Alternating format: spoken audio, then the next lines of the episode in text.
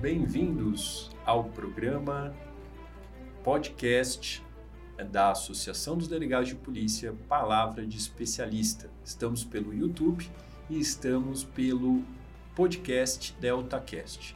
Hoje nós temos o privilégio e a honra de receber o Dr. Antônio Carlos Cândido de Araújo, conhecido como Dr. Araújo, e eu tenho um privilégio enorme de hoje poder trabalhar com o Dr. Araújo na corregedoria, mas a história do Dr. Araújo vai muito além uh, desse departamento. Ele já trabalhou uh, em locais como o DHPP, o DCAP, o DMACRO, sempre em posições de destaque. É especialista do Centro de Estudos Superiores da Polícia Civil e pós-graduado em Direito pela ADESG, e também é professor concursado da Academia de Polícia Dr. Coriolano Nogueira Cobra há bastante tempo, na cadeira de investigação criminal. E hoje a nossa conversa vai girar em torno exatamente sobre a investigação criminal uh, das mortes decorrentes de intervenção policial. Eu peço licença também para, antes de passar a palavra para o querido doutor Araújo, é, mostrar aqui aos internautas e os colegas que nos seguem o livro, que é o livro de é, coordenação do Dr. Igor Jorge, que fala sobre uh, a, os métodos de investigação, direito penal e a perspectiva da investigação criminal, livro no qual o Dr. Araújo publicou um artigo a respeito do que nós vamos uh, conversar hoje. Então eu oriento aí, né, dou uma dica aí aos internautas, se quiserem uma doutrina realmente uh, consistente a respeito desse tema, é, façam aí, adquiram, vão às bibliotecas para fazer o empréstimo deste livro aqui, que é da editora Juspodium. Aliás, foi até uh, foi lançado aqui na Associação dos Delegados de Polícia do Estado de São Paulo, com muita honra. Então, agradecendo a, a presença do doutor Araújo, muito obrigado pela sua participação, doutor. Eu que agradeço, Fernando, o convite, né? É uma honra estar aqui na casa dos delegados, né? E pelo valor que a associação já tem despendido mais de meio século, né? Em defesa das nossas prerrogativas. Então, é uma honra estar aqui presente, né? E divulgando é, esse trabalho que é feito diuturnamente, né? Foi feito por mim uma época, mas, né? Esse trabalho de investigação que é feito diuturnamente pelo pessoal do DHPP, especificamente pela GEAQUIM e primeira e segunda delegacia, né? E terceira delegacia que compõem né, os núcleos lá da divisão de homicídios, sem esquecer da quarta, que é lesões, e da quinta, que é crimes contra a criança e adolescente, que é a ECA. A honra é toda nossa, doutor. Muito obrigado mesmo. Eu agradeço. É, doutor, para a gente começar, qual, o senhor poderia comentar um pouco a respeito do histórico e da nomenclatura da... Ela mudou muito, né? A morte em decorrência de intervenção policial. Sim, Fernando, mudou bastante. Antigamente, essa nomenclatura atual, né, ela é de uma resolução que veio do Ministério, uh, da Secretaria de Direitos Humanos. Em São Paulo, por volta de 2013, né, por um decreto uh, governamental e por uma resolução, nós não usamos mais o termo resistência seguida de morte. Nós usamos o, o, o termo morte em decorrência à oposição à intervenção policial. Uh, por todo um passado que teve, teve esse tipo de peça né, jurídica. Ele era muito embasado né, no que falava o artigo 292, ou seja, né, a, no Código do Processo, o policial era, uh, ele, re, ele revidava, né, ou de acordo com aquela com a atitude né, daquela pessoa que teria sido abordada ou da persecução. Né? A partir dali se fazia autos de resistência que seria igual ao flagrante. É lógico, o resistor morto, mas você tinha o primeiro uh, o primeiro e segundo, né, uh, policial falando como fosse um flagrante. Armas apreendidas, local geralmente prejudicado, porque o local era, acaba, era acabava o local porque socorria-se né, a, aquela vítima. E acabava o local, não se fazia mais o local. Quando eu entrei na polícia, isso por volta de 1992, já cerca de um bom tempo já não se fazia mais os autos de resistência aqui em São Paulo. Persistia o nome, mas não se fazia mais.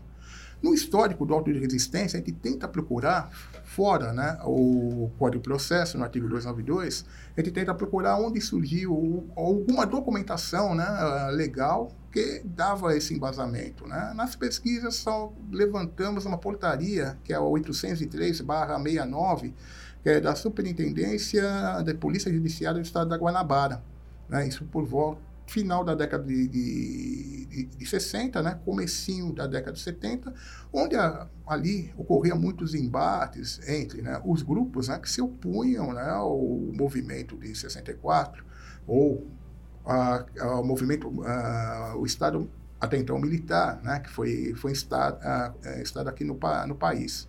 Então, os confrontos que tinha sobre roubos, né, ou expropriação, como eles falavam na época, né, o grupo antagonista ao Estado vigente, né, é, roubos a, a, bancos ou até quartéis do Exército. Então, no embate, né, se criou essa, muito mais próxima essa figura né, da, do auto de resistência. Muito interessante, doutor. E a segunda pergunta, acho que gira bastante em torno do que o senhor já falou, que é realmente qual é a importância desse tipo de investigação é, é, para a sensação de segurança, não é isso? É isso.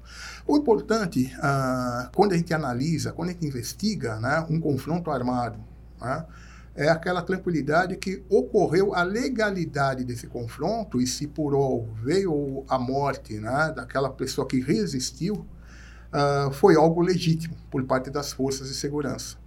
A gente não pode uh, achar que estamos num, num país da perfeição que muito desse tipo de conduta fica muito mais fácil para uma eliminação. E a polícia, as, as forças de segurança não estão uh, para isso, né? Nós somos defensores da vida, né? Então, toda cautela para saber, houve o confronto? Houve. Houve condições que uh, dava para se uh, conter ou capturar a pessoa viva ou não. Então, isso é importante né, para que a gente consiga né, mostrar a verdade postar a verdade. Por qual motivo? Nós sabemos que é comum aqui no Brasil o amor por, o carro. Já começa desde as crianças, uma tenra idade de 10, 8 anos, querendo ter um, ter um, ter um carro. E quantas já não pegaram o veículo escondido do pai ou não? E, lógico, ver uma viatura, e aqui nós temos aquela, aquela história, o temor da polícia, né? Nós não temos aquele respeito, nós temos o temor. Então, ver a viatura, o cara finalização para parar, o cara não para, não para. Infelizmente, hoje o preparo é bem maior, se atira para perguntar depois. Então, alguns casos, né, não só aqui em São Paulo, mas em outros lugares do país, você vê que para acabar com a reputação de uma família ou de alguém é fácil. É uma arma que a gente chama de cabrito e droga. Em tese, estaria feito, né, composto o cenário. Aí que entra o trabalho da Polícia Civil, e entra o trabalho do próprio, né, dos colegas do DHPP, é tentar ver se aquela ocorrência que houve o confronto, geralmente ela está permeada de, eh, de legitimidade. E eu ia comentar que, lendo o artigo do senhor, eu percebi que o senhor vai é, a fundo e fala, inclusive, que hoje esses indicadores fazem parte, é, inclusive, da sensação de segurança. Né? Parece Perfeito. que o Brasil é o sexto maior, seria é, ainda precisa evoluir muito né, uhum. nessa questão da investigação. O Brasil, né? Acho que São Paulo ainda está à frente. Né? É, nós estamos à frente que em, todo esse cenário que eu te passei passa, né? Por uma evolução que nós tivemos, né? Da queda de índice de homicídio também na década de, de 2000, final da década de 90 para cá, né? Se passa por isso, né? A legislação ajudou muito, prisão temporária, a recognição Uh, foi algo, uma peça fundamental, né, pra, uh, e é muito bem aceita pelo Ministério Público e pelo Judiciário. Uh, teve também a, o provimento 32, que é de 2000, que seria, em tese, aquela testemunha que não aparece, mas ela vem, ela presta seu depoimento, fala sobre o fato. Isso aí auxilia bastante no trabalho da polícia, não é que parou ali porque ela falou, não, você vai continuar em busca de outros elementos né, que deem consistência àquela informação e também de provas técnicas né, que possibilitem um, justa causa né, para a própria denúncia e até o julgamento dos nossos próprios pares, que é no Tribunal do Júri. Eu me recordo, doutor, salvo engano, que antes da década de 90, o Jardim Ângela chegou a ser o bairro mais violento, é, violento do mundo, né? Pela ONU. Violento, o mais violento do mundo. A pau a, pau a passa com o pessoal da Colômbia, né? Que na época, uma, uma guerra civil, podemos dizer assim, com grupos muito mais armados, né, que se degradavam como as Farc, as M19. Então, nós estávamos aqui. Não era uma guerra civil, em tese, né? mas nós tínhamos uma violência muito grande naquela região. Que com o trabalho, né? com esses todos os elementos que eu digo, que eu disse para você, o trabalho social também ajudou que essa criminalidade caísse. E o que se persistiu de tudo isso foi aquela situação que nós vemos né, hoje, que trouxe mais a uma comoção, né, que é a própria, os autos de resistência, né, que eram execuções, que fugiam do padrão, né, de um confronto normal do, do dia a dia da, da segurança. E São Paulo hoje é o melhor indicador do Brasil, né? O melhor indicador. Nós temos eh, níveis de, de, de, homicídio tal e qual os países mais desenvolvidos da Europa. Quando fala, bom, mas fala que aqui, em São Paulo, aqui no Brasil se mata muita gente. Tudo bem, a gente vê pelos índices, né, que são grandes, né? Mas se você for olhar São Paulo, né, fazer um recorte e ver São Paulo, tanto aqui na capital como no interior, a queda foi sensível, né, a níveis europeus, digamos assim, de, de IDH, dá em torno de 6 a 7 mortes por 100 habitantes. 100 habitantes. Então, um número bem... Muito bacana. Bem aceito.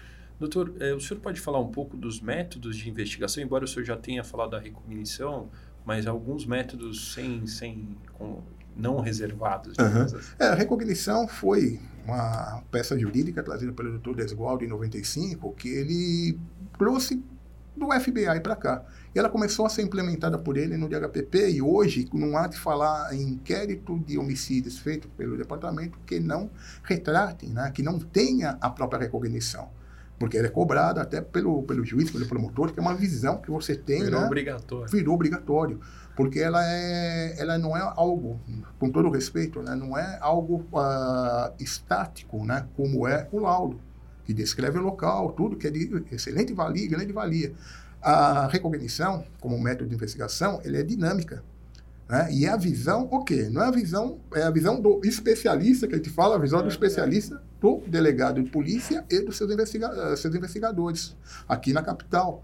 A gente for levar a, a, mais a fundo esse tipo de investigação, no demacro, né, nos setores né, de homicídios e proteção a pessoas, SHPPs, e também na, nos DEINTES, né, na DIGs, muitas vezes, pela falta de, de delegado, de corpo né, completo de delegado, quem faz são os próprios investigadores. São trabalhos muito bem feitos, com croquis, com levantamento, posição de cadáveres, ferimentos, de tudo. Então já é um passo que você já tem aquela visão do polícia que vai ser cotejada com a visão do especialista, ou melhor, do técnico, né, que é o do que é o que é o perito.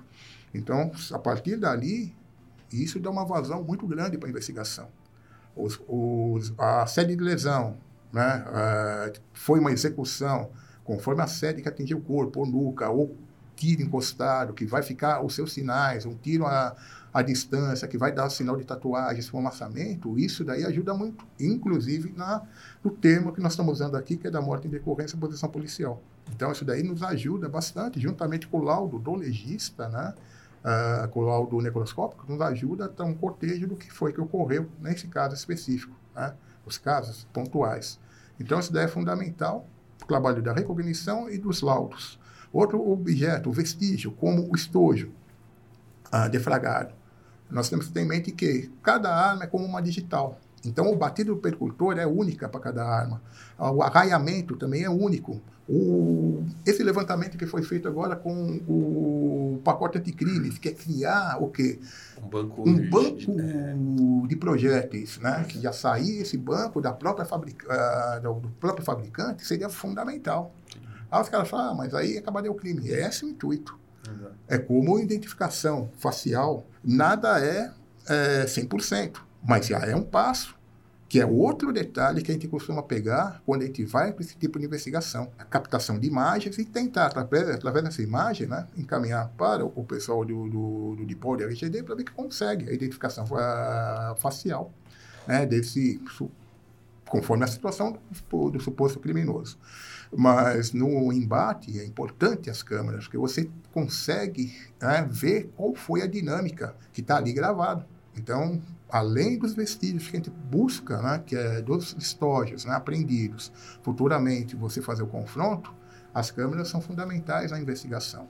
Então, doutor, dentro dessa ideia de desafio, eu acho interessante é, essa questão dos protocolos profissionais de atuação do policial. Né? porque o policial não pode agir como criminoso. Exatamente. É isso, esse é o grande desafio, né? Esse é o grande desafio. É os treinamentos de conduta policial que a gente observa na academia, que é importante essa conduta, não só na abordagem, mas também na condução de preso. Uh, também a nossa co-irmã, a Polícia Militar, tem todo um protocolo de abordagem de veículo, abordagem a, ao transeúntem. Né? Então, é esse, é, seguindo-se nessa essa regra, nessa né, risca, que a gente vai acabar não só preservando a vida, que é o trabalho né, fundamental de nós, policiais, né?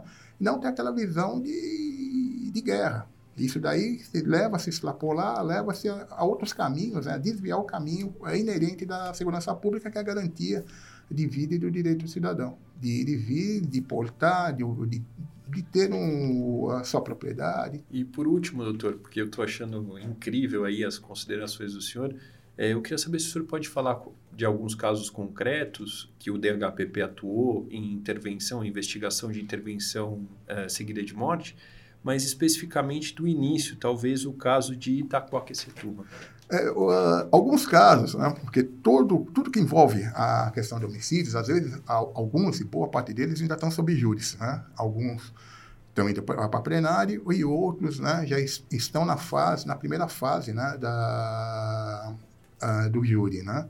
O começo uh, se deu em 2011, Fernando, foi um caso ocorrido em Itaquá, que foi uma se mal me falha a memória, uma professora estaria lá no cemitério, rezando para o marido falecido, e ela observou que chegou uma viatura, tiraram uma pessoa e executaram. E ela, em tempo real, ligou para o, para o Copom, como, falando isso, dando as placas, tudo, a, o patrimônio, e acabou gerando né, a prisão desses policiais. A partir dali, no dia seguinte, quando questionado o governador da época, que era o governador Geraldo Alckmin, ele passou essa incumbência né, de casos de resistência, seja por civil, militar ou até GCM, com, uh, contra civis, uh, ia passar a ser investigado pelo DHPP. Exclusivamente. Exclusivamente. Né, o GEACRIM, depois se dividiria como é por área lá. Não tem nenhuma equipe específica só para isso, né, como foi no caso das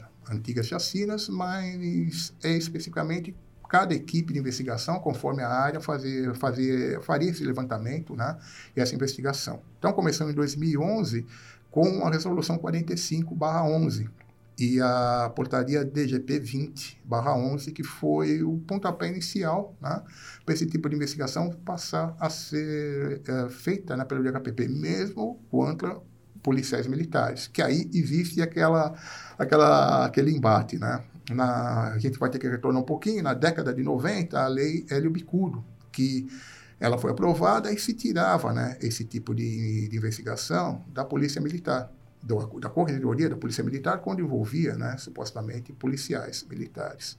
Uh, foi questionado que realmente o que falava né, o artigo 124 e 125, essa lei em tese seria inconstitucional.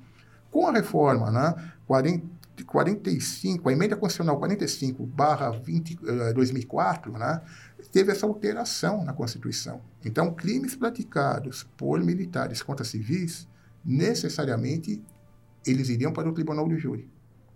Então, em tese, em tese pacificou essa, esse tipo de, de, de questão. Mas o que se questiona hoje é contra a investigação. Pô, mas por que é civil? Porque nós também investigamos aqui. Mas, basicamente, né, como a investigação é fim da Polícia Civil, é finalidade, né, e nós somos uh, constitucionalmente já há muitos uh, seculares nisso, na, nesse trabalho, ficamos com a Polícia Civil, mesmo os crimes praticados por militares, né, nesse caso de uh, qualquer homicídio que seja praticar, ou uma chacina, ou qualquer crime contra a vida, especificamente nesses casos, no caso de homicídio, no caso de morte, passa para a investigação do DHPP. É o nosso DNA, né, doutor? É o DNA, a investigação. A investigação.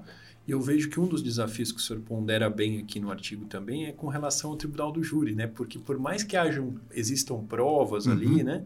Que o DHPP, Exatamente. por vezes, consegue provar o local, a, a autoria e tudo mais, é, o júri é uma roleta russa, né? Uhum.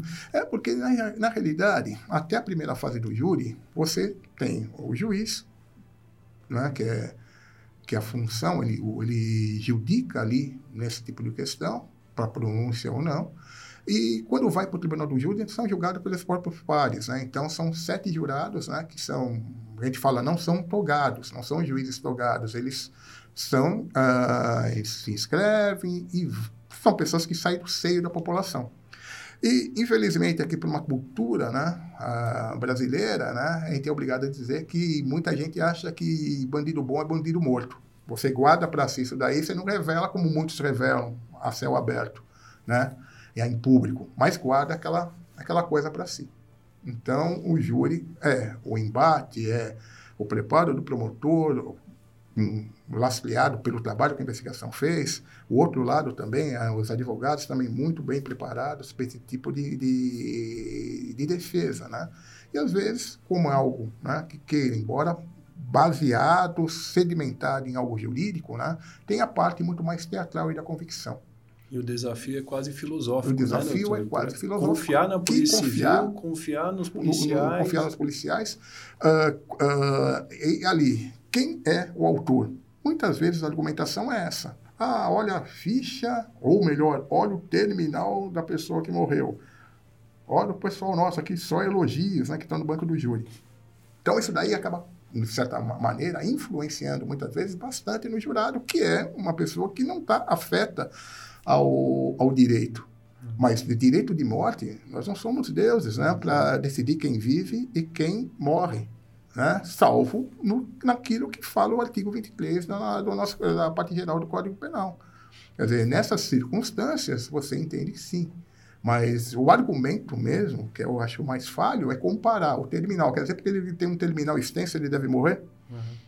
Eu li essa parte do artigo do senhor, eu achei muito corajoso também. Além de técnico, o senhor foi extremamente sereno. Então, parabéns uhum. novamente. Eu e novamente eu oriento aí aos estudantes e aos internautas adquirirem um livro é, do direito penal sob a ótica da investigação criminal, tecnológica e aqui há um artigo do Dr. Araújo aqui sobre a investigação de intervenção policial seguida de morte. É, para mim foi uma aula, creio que para todos também. E eu gostaria de agradecer novamente, doutor Araújo. Eu agradeço, Fernando, o convite, agradeço a, a DIPESP, né, os colegas que compõem hoje a diretoria, uh, pelo interesse, pela essa busca né, da, de mostrar que o delegado de polícia é uma carreira híbrida. Né? Nós somos policiais, somos juristas também. Né? E estamos aí para contribuir né, para uma sociedade melhor, né, mais humanitária, né, dentro de tudo aquilo que, que nós aprendemos no, na, nos bancos escolares, aquilo que a gente reproduz né, uh, e, e, multiplica de, através da nossa academia, uh, Coloriano, Dr. Coloriano Nogueira Cobre. Não esqueçam de deixar o like aqui no nosso canal e de compartilharem para todos é, os amigos é, essa, esse programa. Muito obrigado, doutor Araújo. Obrigado, internautas, e até a próxima.